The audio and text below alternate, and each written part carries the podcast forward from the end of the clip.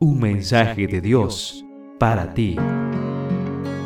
Recibimos mensajes y notificaciones todo el tiempo, a cada instante. ¿Estás listo para recibir el mensaje de Dios para ti? Segunda carta a los Corintios, capítulo 3, verso 18 nos dice, Por tanto, somos transformados de gloria en gloria en su misma imagen, por la acción del Espíritu del Señor. El mensaje que Dios tiene para nosotros en este día se titula De Pepsi a Apple. En 1983, John Scully era el presidente de PepsiCo, la compañía detrás de la bebida gaseosa Pepsi, y tenía asegurada una carrera maravillosa. Pero un día lo dejó todo para convertirse en el presidente de Apple, cuando ésta apenas estaba comenzando. En su libro de Pepsi a Apple, Scully cuenta que el célebre Steve Jobs lo motivó a tomar la decisión cuando le dijo, ¿deseas dedicar el resto de tu vida a la venta de agua azucarada o quieres una oportunidad de cambiar al mundo? Y si hoy puedes reconocer la manzanita mordida en los teléfonos celulares, computadoras y tabletas, sabrás que Jobs tenía razón. Un cambio similar ocurrió hace dos milenios en Palestina. Los discípulos eran un grupo bastante disparejo. Hasta inadaptados sociales había entre ellos.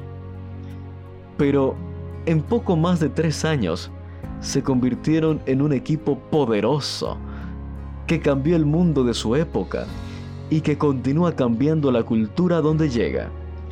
¿Qué fue lo que produjo el cambio? ¿Acaso se matricularon en un curso rápido de liderazgo?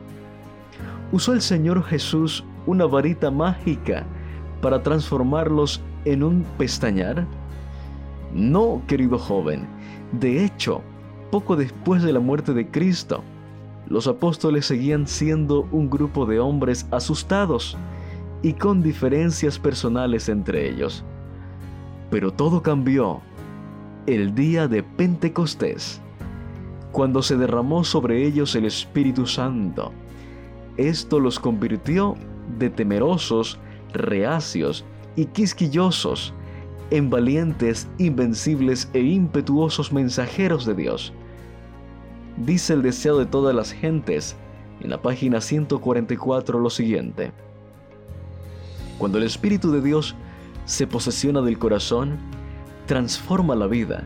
Los pensamientos pecaminosos son puestos a un lado. Las malas acciones son abandonadas. El amor, la humildad y la paz reemplazan la ira, la envidia y las contenciones. La alegría reemplaza la tristeza y el rostro refleja la luz del cielo. La bendición viene cuando por la fe el alma se entrega a Dios. Entonces, ese poder que ningún ojo humano puede ver, crea un nuevo ser a la imagen de Dios. Querido joven, ¿y tú? ¿Te vas a conformar con la vida que tienes ahora o quieres cambiar el mundo?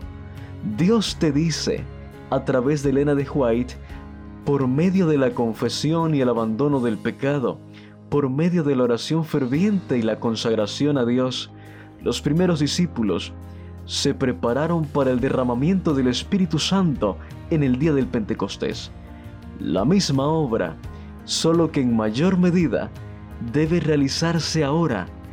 Escritos de los testimonios para los ministros, página 454. Decídete apreciado joven. En cada lectura podrás conocer un poco más y mejor a Dios, así como aprender de sus distintos atributos como santidad, justicia, protección y salvación. Descubrirás entonces que Dios es tu pastor, que te da paz, que provee para tus necesidades, que es tu estandarte y tu torre fuerte. Un mensaje de Dios para ti.